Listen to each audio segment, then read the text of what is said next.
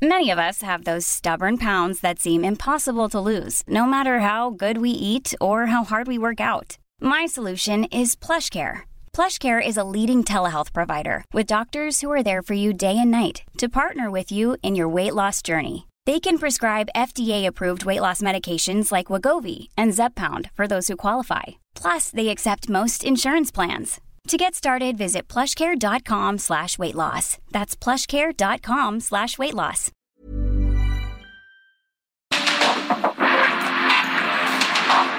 Porque el mundo actual no se entendería sin la economía, las finanzas y los negocios. Acompaña a Mario Maldonado, el columnista de negocios más joven y objetivo del periodismo financiero en su programa. Bitácora de negocios. Emprendedores, consultores, proveedores e inversionistas que busquen expandir su visión de negocio, Expo Franquicias regresa a Guadalajara este 2 y 3 de septiembre. Modelos de franquicias más exitosos en una sola sede. Expo Guadalajara, única a nivel internacional. Estás a un clic, haz tu registro en www.expofranquiciasguadalajara.com. The players have been chosen, and it seems like fate has spoken. When it seems your faith is broken, by the second losing focus. Ain't no way to get up, get up, get up, get up, unless you move forward. But they wonder how.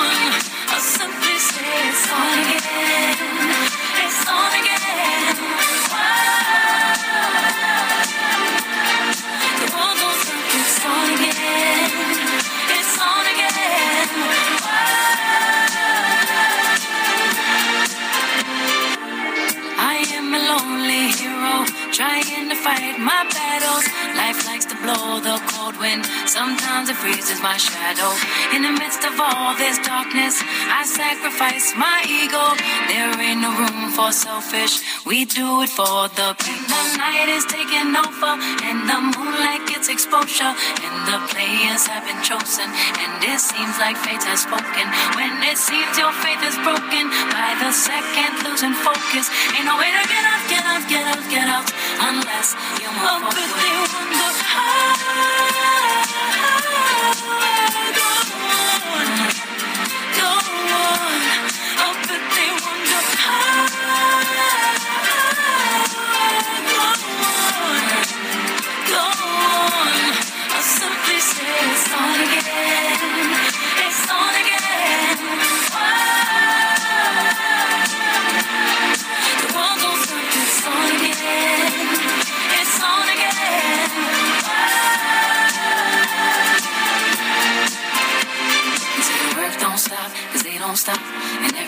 Here trying to get on top. Everybody from the birth down to the block. Gotta hold on tight and don't let go, let go. Huh. So you think you hot? Gotta grind hard, give it all you got.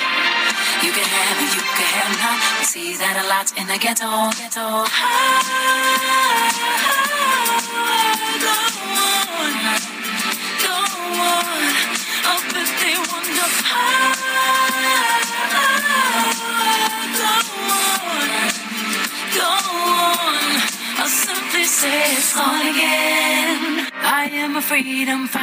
¿Qué tal? ¿Cómo están? Muy buenos días. Bienvenidos a Bitácora de Negocios. Yo soy Mario Maldonado. Me da mucho gusto saludarlos en este martes 30 de agosto del 2022.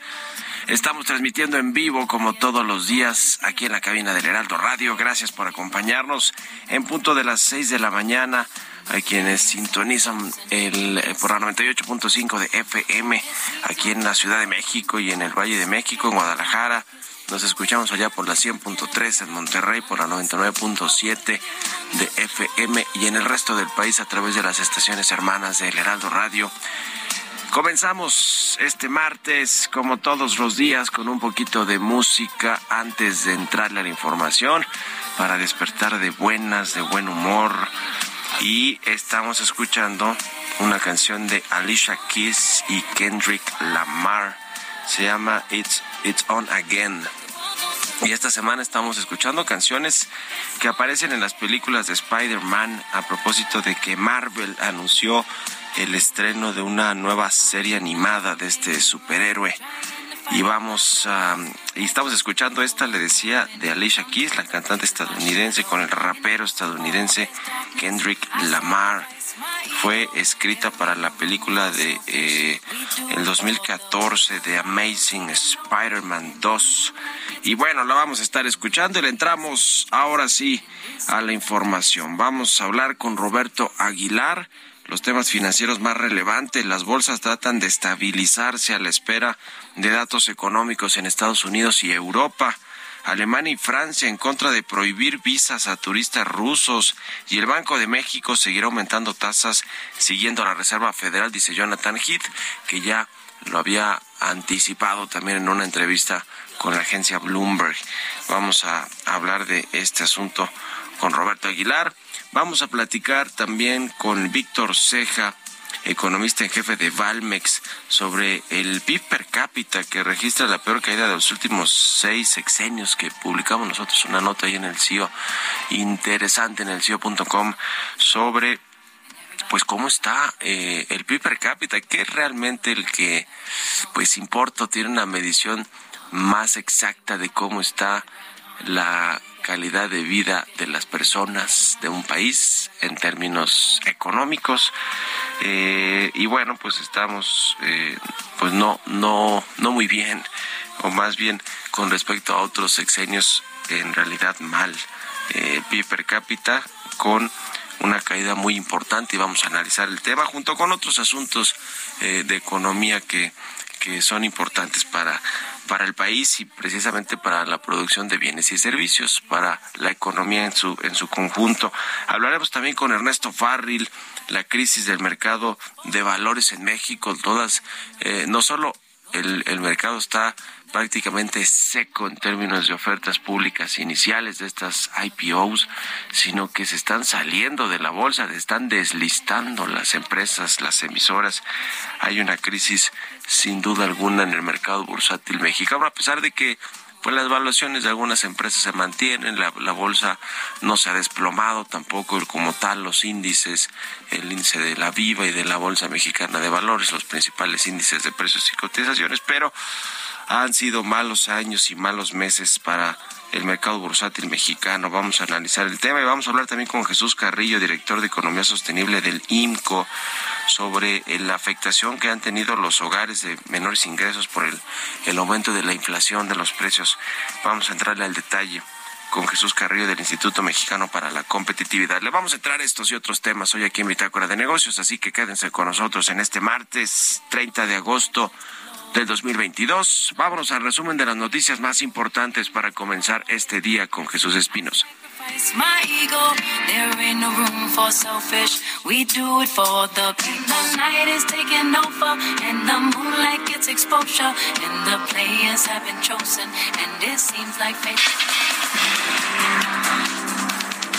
El Pleno de la Suprema Corte de Justicia de la Nación invalidó las reformas hechas por el gobierno de Enrique Peña Nieto a la Ley Federal de Radio y Televisión de 2017. El decreto que pretendía que los comunicadores dieran a conocer si lo que dictan es una opinión o información era calificada por algunos expertos como una suerte de ley mordaza.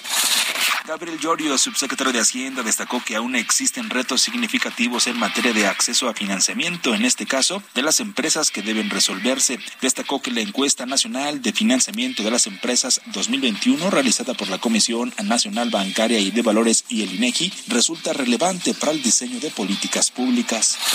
Luis Manuel Hernández, presidente del Consejo Nacional de la Industria Maquiladora y Manufacturera de Exportación, señaló que al acercarse mayo de 2023, la fecha final para dar cumplimiento a los compromisos laborales que se hicieron en el TEMEC, los mexicanos tienen que estar conscientes que deben cumplir con la obligación de legitimar sus contratos contratos colectivos de trabajo porque pedir prórroga hará quedar mal al país. De acuerdo con información del Coneval, luego de dispararse a causa de la pandemia, la pobreza laboral ha ido disminuyendo en los trimestres recientes, ubicándose en 38.3% de la población mexicana, lo que significa que casi 4 de cada 10 personas en México tienen remuneraciones laborales que no son suficientes para cubrir sus necesidades de alimento. En Asamblea General, los pilotos de Aeromar aceptaron una prórroga de los dos emplazamientos a huelga existentes contra la aerolínea, mismos que vencían en el primer minuto del primero de septiembre próximo para el 10 de septiembre. Héctor Tejada, presidente de la Confederación de Cámaras Nacionales de Comercio, Servicios y Turismo, prevé que la derrama económica por este regreso a clases de forma totalmente presencial supere los 98.400 millones de pesos.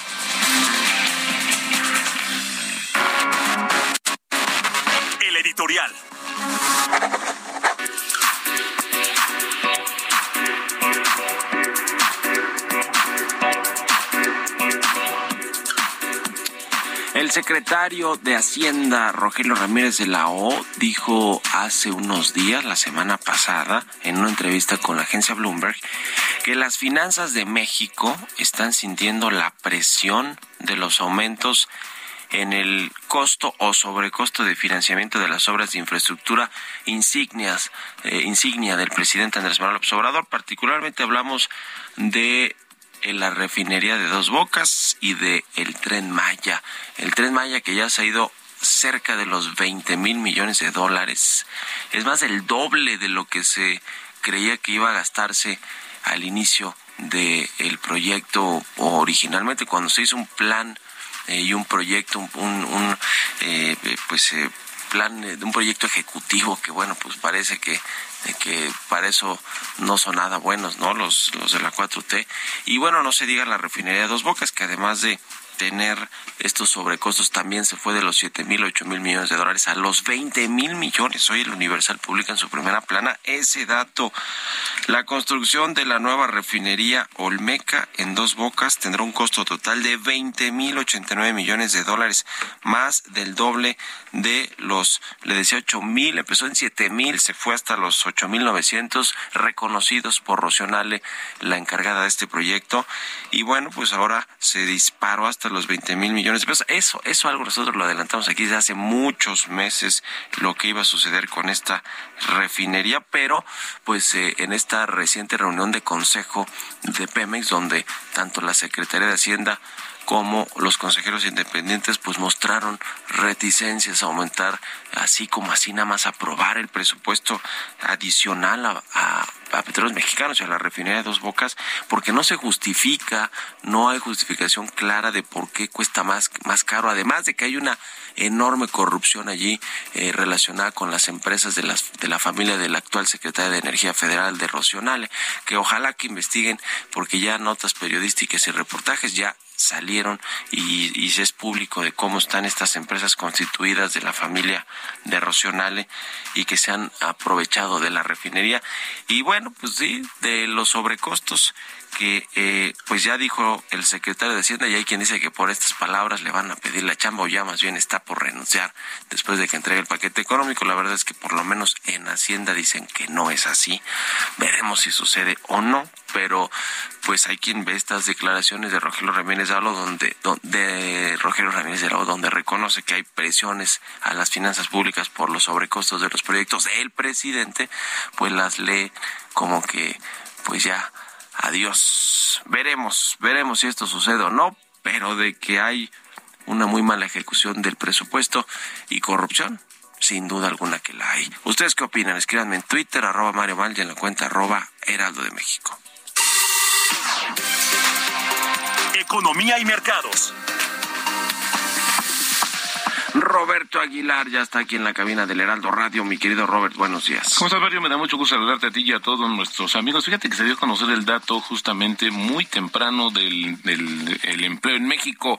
La tasa de desempleo fue de 3.4% en julio y bueno, desestacionalizada se mantiene en 3.2% justamente en este mes también. Fíjate que rápidamente te comento, Mario, que están eh, en las últimas horas pues arreciando esta situación de las diferencias eh, entre Europa y Rusia. Fíjate que lo que han denominado rusofobia, algunas declaraciones que están haciendo, y bueno, pues acaba de dar también a conocer Francia, que está acusando directamente a Rusia de utilizar el gas como una arma de guerra. Y esto, pues obviamente por la dependencia que tiene el continente sobre eh, los suministros energéticos de Rusia. Pero bueno, mientras tanto te comento que los mercados de acciones y de bonos intentaban estabilizarse, mientras los inversionistas centraban su atención en los datos de inflación inflación que se van a dar el viernes y en el informe del mercado laboral estadounidense de esta semana para calibrar si los aumentos de las tasas de interés que se han dado eh, ya por descontadas en todo el mundo están realmente justificadas. Las bolsas europeas subían tras dos días de caídas gracias al impulso de los valores bancarios, aunque los temores en torno a la creciente crisis energética, el alza de las tasas de interés y la amenaza de recesión contenían los avances, los futuros de Estados Unidos con ganancias ya en promedio superiores a 1%, así es que vienen de regreso los mercados. También la confianza económica de la zona euro cayó más de lo esperado en agosto, arrastrada por la caída del optimismo en la industria y en los servicios, a pesar del mejor estado de ánimo de los consumidores, del comercio minorista y de la construcción. Por cierto, fíjate que los, los consumidores ven una inflación menor en un eh, horizonte de 12 meses y bueno, pues mientras tanto justamente contrasta con la visión de los empresarios en aquel continente. Y te decía que Alemania y Francia presentaron una advertencia conjunta contra la prohibición de los visados de turistas para los rusos, afirmando que tal medida, defendida por otros Estados miembros de la Unión Europea, sería contraproducente.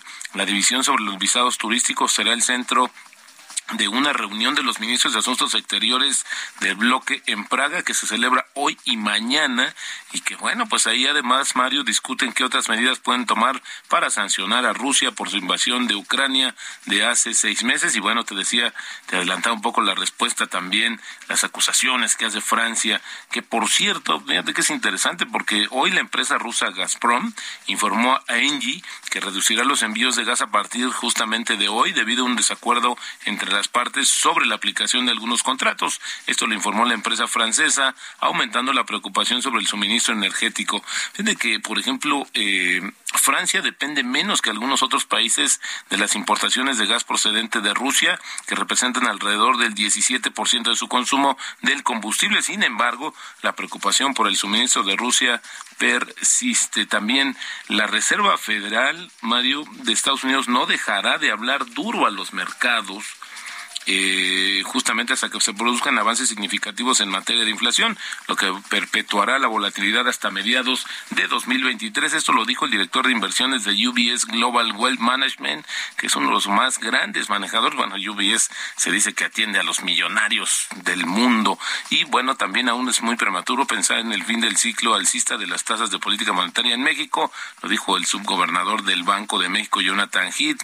Justamente agregó que la Reserva Federal de Estados Unidos seguirá subiendo su tasa por un rato hasta lograr contener la inflación y que Banjico tendrá que hacer prácticamente lo mismo, lo dijo justamente ayer en sus redes sociales. El tipo de cambio, Mario, fíjate, está cotizando en estos momentos en 19.91, se tropezó el dólar de sus máximos en de niveles de 20 años y una ganancia mensual de 2.1 y anual de 2.7%. Y la frase del día de hoy, si quieres ser rico, no aprendas solamente cómo se gana, sino también cómo se invierte. Y eso lo dijo en su momento Benjamin Franklin. Gracias, Roberto Aguilar, y nos vemos al ratito en la televisión. Gracias, Mario. Muy buenos días. Sigan a Roberto Aguilar en Twitter, Roberto AH6 con 20. Vamos a otra cosa. Radar económico. Y como todos los martes, ya está Ernesto O'Farrill con nosotros. Mi querido Ernesto, buen día. ¿Qué tal, Mario? ¿Cómo estás? Muy buenos días a todos. Igualmente, pues la crisis del mercado de valores en México está en uno de sus momentos pues más críticos, eh, con salidas de empresas, deslistes, no hay nuevas eh, eh IPOs. Eh, cuéntanos cómo estamos, esta radiografía del mercado bursátil, tú que además tienes pues mucha experiencia en este, en este mercado, Ernesto. Sí, cómo no. Bueno, pues acumulamos 16 empresas que han anunciado que van a deslistar sus acciones en la Bolsa Mexicana. Y bueno, pues yo quería hacer alguna reflexión al respecto, ¿no? En, arranqué yo como analista bursátil por ahí del año 77 En el año 78, la bolsa mexicana dio un rendimiento de más del 400% en, sus, en su índice antiguo de precios y cotizaciones. Y bueno, pues aparecieron muchas empresas tratando de listar sus acciones y haciendo ofertas públicas accionarias. En ese entonces fue tal, por ejemplo, en abril y mayo del 79, eh, la cantidad de ofertas públicas que después, en junio, se, se dio un crack. ¿no? Años después, en el 82, pues, con la nacionalización, estatización de la banca, el control de cambios y el default de la deuda externa, pues eh, se dieron varios años en que los precios de las acciones estuvieron muy bajos y entonces hubo un proceso de deslistamiento de acciones. Y así me puedo seguir contándote la historia de años de boom, donde había muchas emisoras, de años de crack o de crisis, de precios bajos, donde se deslistaron las empresas. Eso es lo que está pasando hoy en día. Es una circunstancia compleja. Por un lado, las bolsas internacionales se han ido consolidándose, ha habido fusiones entre ellas y prácticamente quedan dos grupos a nivel global de bolsas de valores. La bolsa de México está fuera de eso. Adicionalmente, pues hay una crisis de confianza interna que mantiene los precios muy bajos desde hace cinco años. Y aunque pasamos por una pandemia y muchas empresas incluso pues quedaron en el camino, otras ya resolvieron su situación financiera, sin embargo los precios de las acciones no reconocen que las, las empresas han superado esa circunstancia de debilidad financiera. Y entonces, ¿qué hacen los accionistas, los dueños de las empresas? Pues deciden comprar las acciones aprovechando que están baratas. Sí, sí, y, sí. y por eso eh, pues se hacen ofertas públicas de compra y se deslistan las empresas. Esto es lo que tiene que ver con el capital que colocan las empresas, sí, parte de su capital social y, y lo venden a, a, a los inversionistas en, en, el mercado, pero la, el mercado de deuda ese parece que está un poco más estable, ¿no?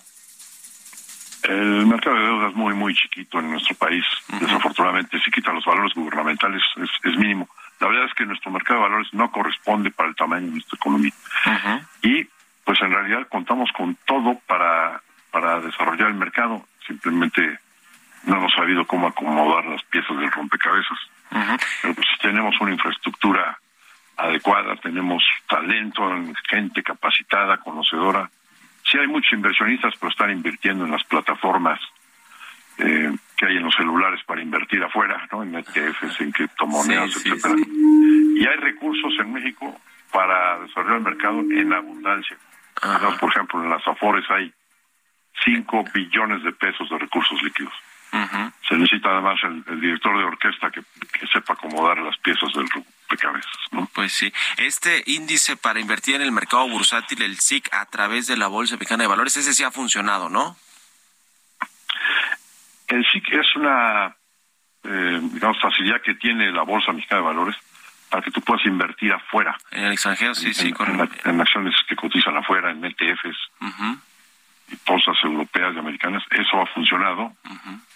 Eh, pero yo te diría, pero es es primitivo a comparación de lo que hay en las plataformas donde tú uh -huh. en tu celular puedes sí, sí, operar sí. divisas, ETFs, acciones de todo el mundo. Bueno, está interesante ese tema. Luego le entramos con más detalle, mi querido Ernesto. Gracias y muy buenos días. Gracias a ti, Mario. Que tengan un excelente día. Igualmente. Vamos a la pausa. Regresamos.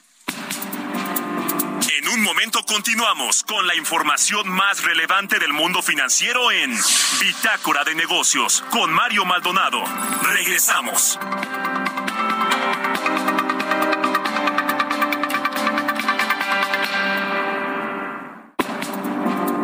Estamos de vuelta en Bitácora de Negocios con Mario Maldonado.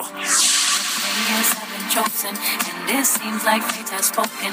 When it seems your faith is broken, by the second losing focus, ain't no way to get up, get up, get up, get up, unless you move oh, forward. But they wonder how.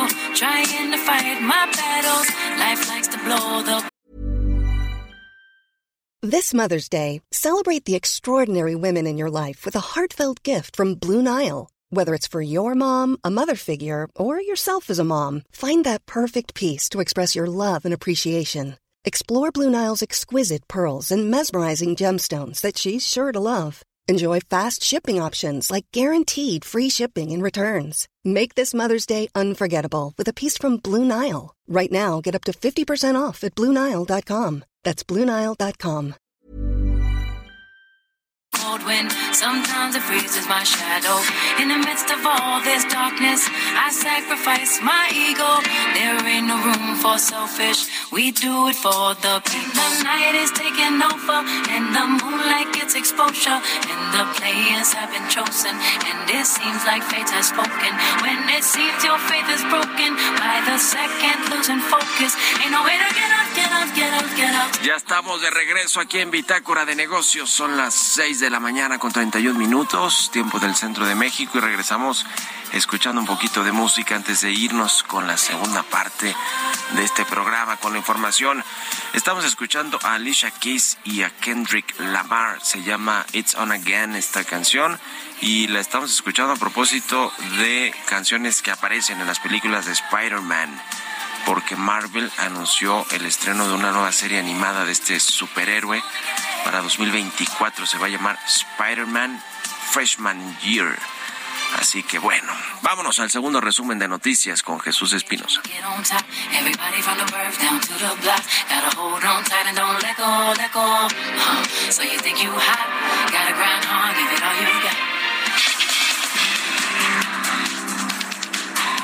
Secretario de Turismo Miguel Torruco dio a conocer que de enero a julio de 2022 se registró la llegada de 12 millones 191 mil turistas internacionales vía aérea a México según su nacionalidad, lo que representa un incremento de 70.2% comparado con 2021.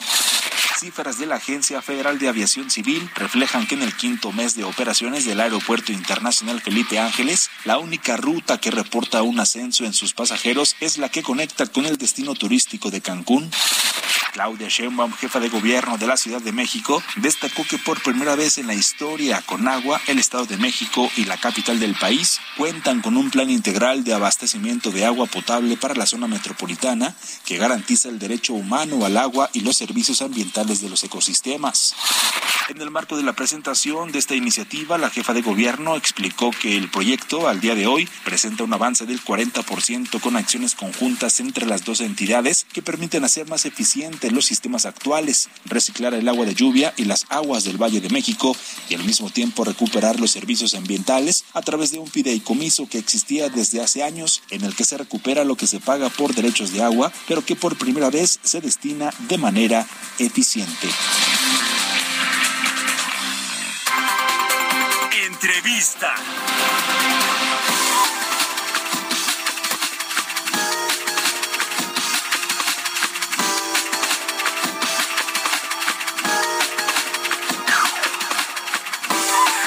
Ya le platicaba sobre esta información res- correspondiente al PIB per cápita, un análisis que hicimos, que, hic- que hicimos o hicieron en el SEO.com con respecto a las administraciones, eh, las últimas administraciones o los sexenios, los gobiernos sexenales desde Carlos Salinas de Gortari hasta la actual del presidente Andrés Manuel López Obrador. Y pues eh, lo relevante es que solo en la administración de Felipe Calderón y en la actual de Andrés Manuel López Obrador, en sus primeros tres años y medio de gobierno, pues ha caído el PIB per cápita y en las dos administraciones hubo crisis, ¿se acuerdan? La de Felipe Calderón con esta crisis tremenda de las hipotecas, eh, de las hipotecas subprime que generó un, un contagio a todo el, el sector financiero y bueno, pues la del COVID-19 con el presidente López Obrador. En fin, son, son pues tiempos complicados y vamos a platicar de esto con Víctor Ceja, de esto y otras cosas, con Víctor Ceja, economista en jefe de Valmex. ¿Cómo estás, Víctor? Buenos días. Eh, buenos días, Mario. Eh, qué gusto estar con ustedes de nuevo. Muchas gracias. Primero, eh, coméntanos cómo, por qué es importante la medición del PIB per cápita en un país, en una economía, eh, además de, de la medición tradicional que se hace del Producto Interno Bruto. Bueno, eh, el, el, Producto Interno Bruto per cápita eh, comúnmente se utiliza para medir la riqueza económica de un país. La relación básica es de que entre más alto sea el PIB per cápita, es mejor, es más alta la calidad de vida de los habitantes. De tal manera que si hay un deterioro en este indicador, es reflejo de que la calidad de vida eh, pues está en deterioro. es por eso que es muy importante esta medición.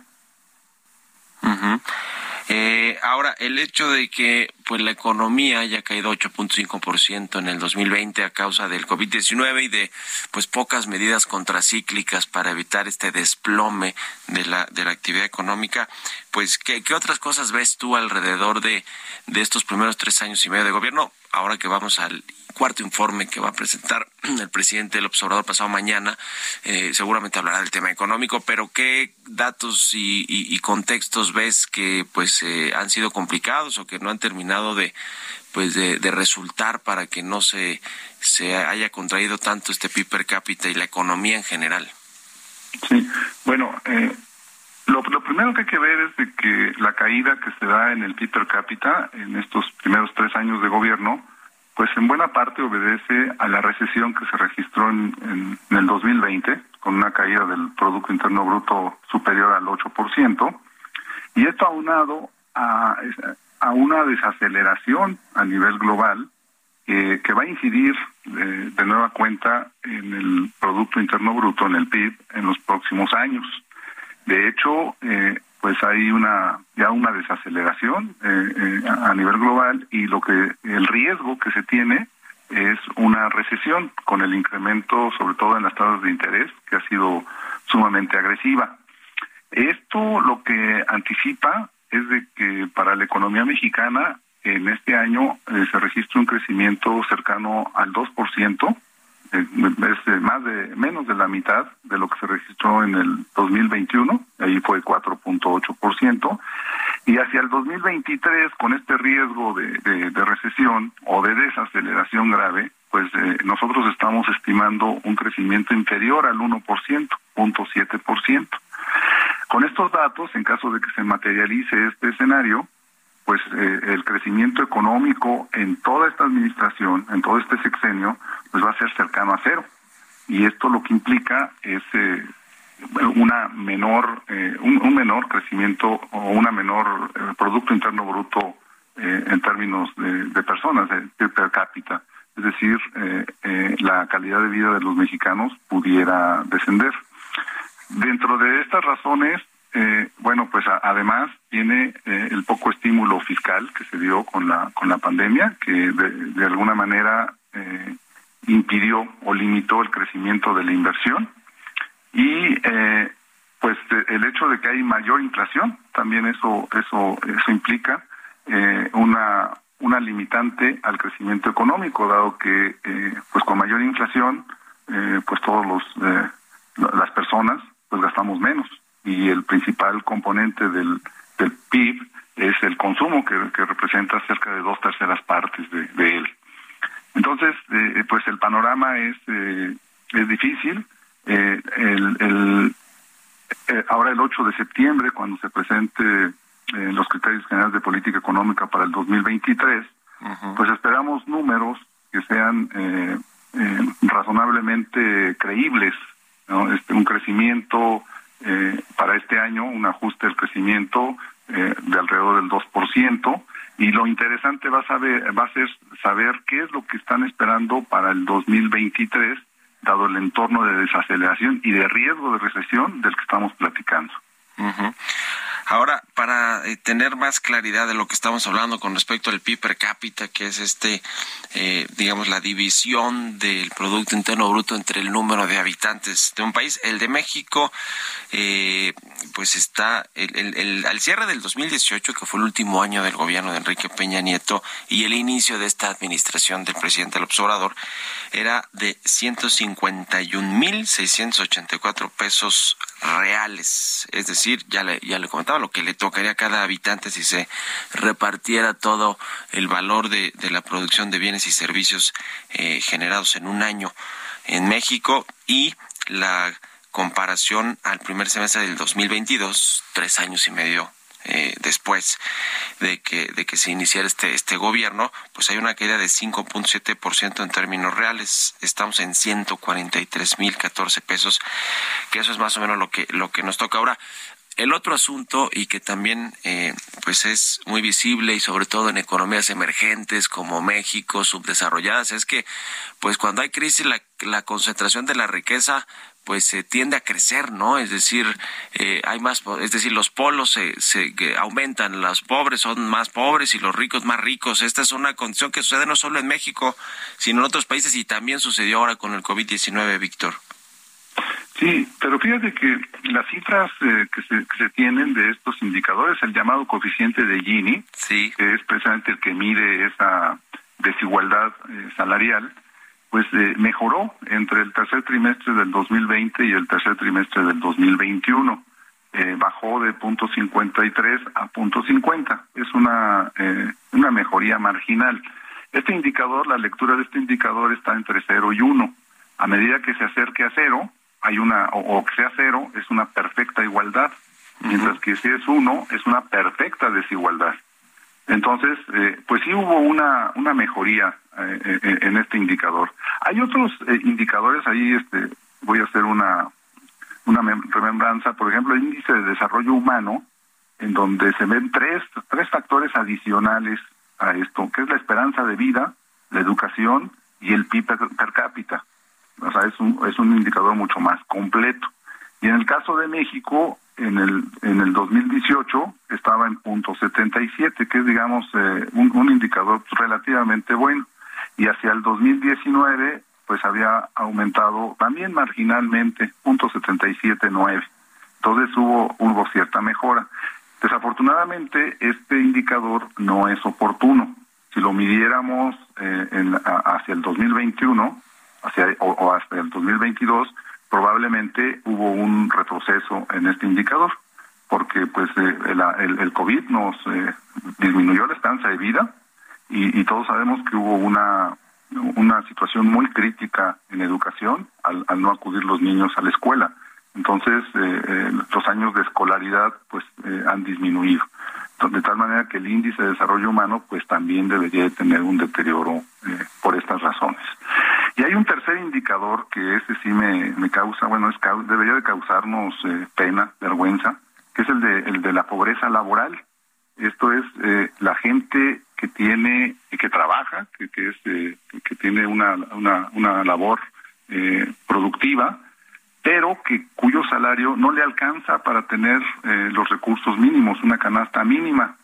Y aquí hubo una eh, se ubica alrededor del 38%, es decir, 38% de todos los trabajadores no tienen, no les alcanza para, para la canasta mínima, son cerca de 20 millones de trabajadores.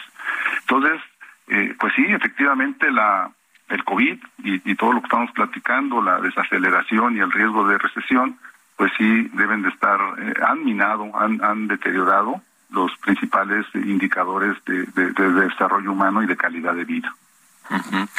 Pues muy interesante hacer este, este análisis para entender un poco cómo estamos en términos de calidad de vida que incluye todo lo, lo económico y lo que y lo que nos rodea las oportunidades en fin el tema del empleo eh, etcétera etcétera acceso a una mejor calidad de vida interesante y gracias por ayudarnos a entender este asunto Víctor Ceja economista en jefe de Valmex seguimos en contacto y muy buenos días Buenos días, muchas gracias por la atención. Hasta, luego. que estés muy bien. Seis con cuarenta y cuatro minutos, vámonos con las historias empresariales.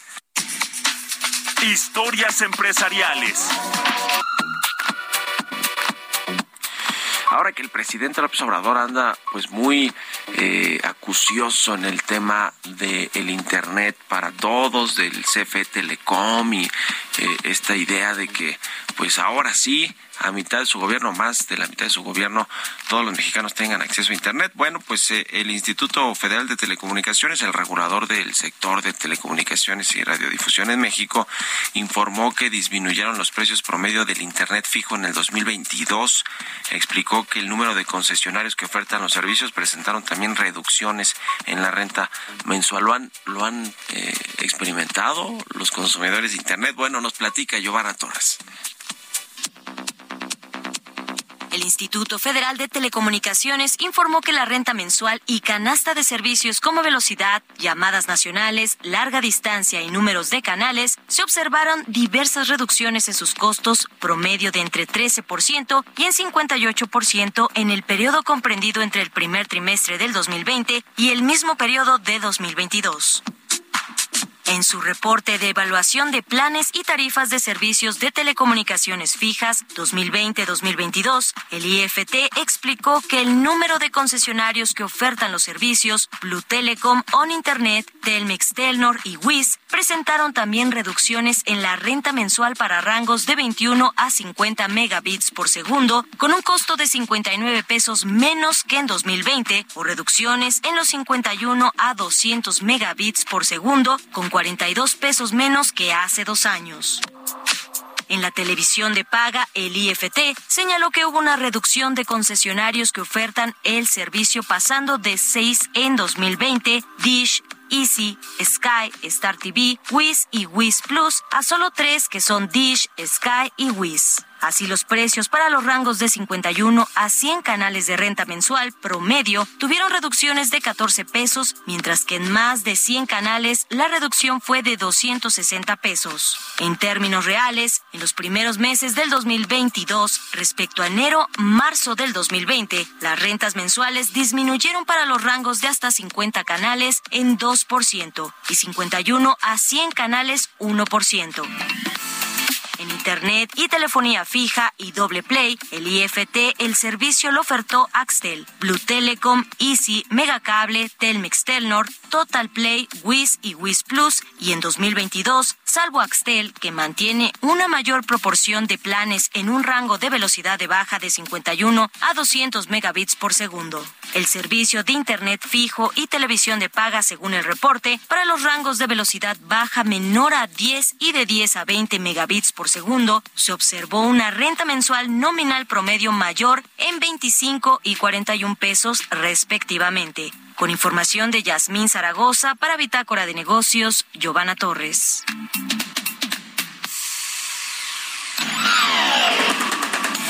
Mario Maldonado en Bitácora de Negocios.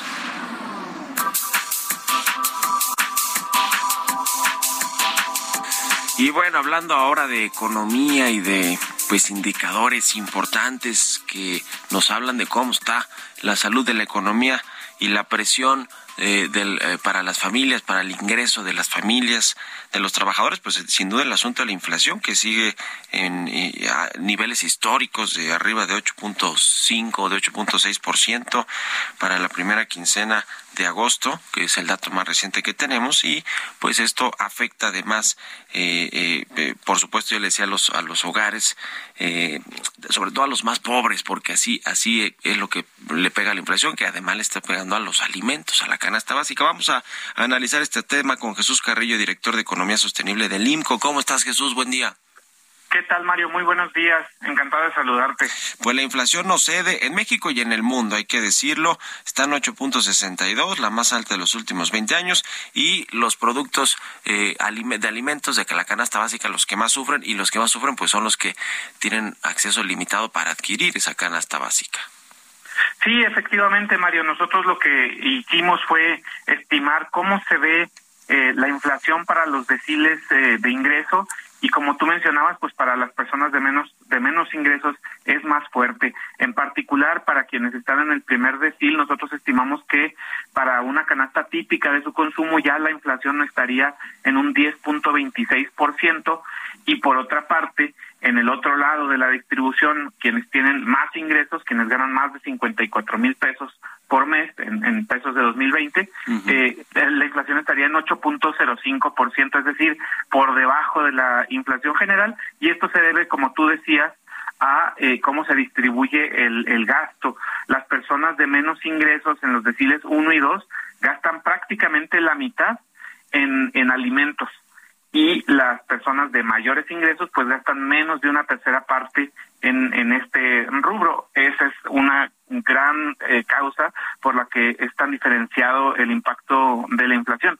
Si le sumamos ahora, Mario, lo que está pasando con el regreso a clases, pues eh, el material escolar, los uniformes en los últimos tres años se han incrementado 20.4% y 14.5%. Entonces son gastos que además se le van a las familias de menores ingresos ahora que estamos en el regreso a clase. Pues qué complicado para estos deciles de la población, los, los de menores ingresos o los hogares de menores ingresos, porque pues eh, eh, los salarios, los aumentos al salario mínimo y en general los salarios eh, en, México pues no no hacen frente, no logran hacer frente a este aumento generalizado de los precios de 8.62, pero como nos decías en las canastas de alimentos se va arriba del doble dígito del 10%, no logran compensar el aumento de los salarios este tema de la inflación no logran compensar. Ya estamos viendo que las negociaciones salariales para quienes están sindicalizados se están quedando por detrás de la inflación y todavía peor, pues las personas que son la mayoría, seis de cada diez prácticamente que están en la informalidad, pues con más razón tienen menos eh, posibilidades de negociar incrementos salariales. Entonces, vamos a ver si se termina presionando más la espiral inflacionaria hacia finales de año, pero por lo pronto todavía los incrementos salariales no alcanzan a la inflación y por lo tanto, pues todos estamos viendo una pérdida de poder adquisitivo generalizada. Entonces, mientras la inflación no ceda y los salarios tampoco suban, pues igual y no se va a desatar una, una espiral inflacionaria, pero por otra parte la población termina más afectada en el bolsillo. Eh, pues qué, qué condición tan, tan difícil. Ahora, se habla mucho de, bueno, a ver, se hizo este PASIC, este acuerdo con los empresarios, no ha funcionado. La realidad es que los costos de los empresarios, de las, de las empresas, de los productores y de los comercializadores sigue, sigue impulsando los precios hacia arriba. Y eh, se habla de que quizá el gobierno pudo haber tenido una estrategia más bien dirigida para estas familias de menores ingresos. No sé si subsidios dirigidos, cosas por el estilo. Ustedes lo ven en todo este reporte y análisis que hacen del tema de la inflación y cómo le impacta a las familias? Sí, en general, a ver, eh, lo primero, pues efectivamente, los 24 bienes eh, que, que, están en esta canasta del PASIC, hay uno o dos nada más que tienen eh, pues un, un, un, resultado más o menos favorable, pero en general, pues vemos que el huevo ya tiene una inflación por encima del 32%. Entonces, eh, no ha funcionado, es una medida que más bien se quedó en buenos deseos, porque es difícil contener la inflación por ese lado. Entonces, lo más adecuado hubiera sido pues retribuirle o regresarle de alguna manera por vía transferencias a las familias de menores ingresos a quienes el gobierno de por sí tiene en diferentes padrones, entonces podrían haber buscado eh, opciones para que eh, estas familias hubieran podido hacerle frente a estos incrementos eh, de, de, precios, porque definitivamente la inflación, como tú decías al inicio de la entrevista, pues es global es general y todavía no termina de frenarse. En Estados Unidos ya parece que está hacia la baja, pero pues todavía falta mucho tiempo y pues mientras eh, los energéticos no reduzcan eh, sus precios, pues también difícilmente veamos que la inflación en general disminuya. Los energéticos, los precios de las materias primas, en fin. En fin, complicado está el tema de la economía mundial y la inflación. Gracias Jesús Carrillo, director de Economía Sostenible del Instituto Mexicano para la Competitividad, por estos minutos para el Heraldo Radio y muy buenos días. Mario, muchísimas gracias a ti por la oportunidad de platicar con tu auditorio. Hasta, luego, que estés muy bien. Con esto nos despedimos. Gracias a todos ustedes por habernos acompañado este martes aquí en Bitácora de Negocios. Se quedan en estas frecuencias del Heraldo Radio con Sergio Sarmiento y Lupita Juárez. Nosotros nos vamos al canal 10 de la televisión abierta, al canal 8, perdón, es que ya se me desacostumbra, el canal 8 de la TV abierta, las noticias de la mañana del Heraldo Televisión y nos escuchamos aquí mañana tempranito a las 6. Muy buenos días.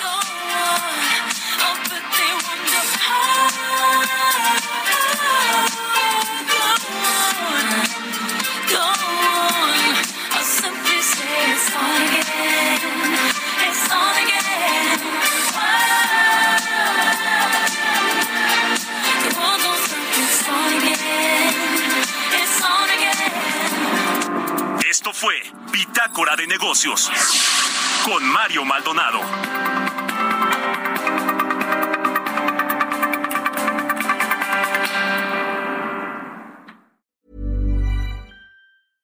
Mom deserves the best, and there's no better place to shop for Mother's Day than Whole Foods Market. They're your destination for unbeatable savings, from premium gifts to show-stopping flowers and irresistible desserts. Start by saving 33% with Prime on all body care and candles. Then get a 15-stem bunch of tulips for just $9.99 each with Prime. Round out Mom's menu with festive rosé, irresistible berry chantilly cake, and more special treats. Come celebrate Mother's Day at Whole Foods Market.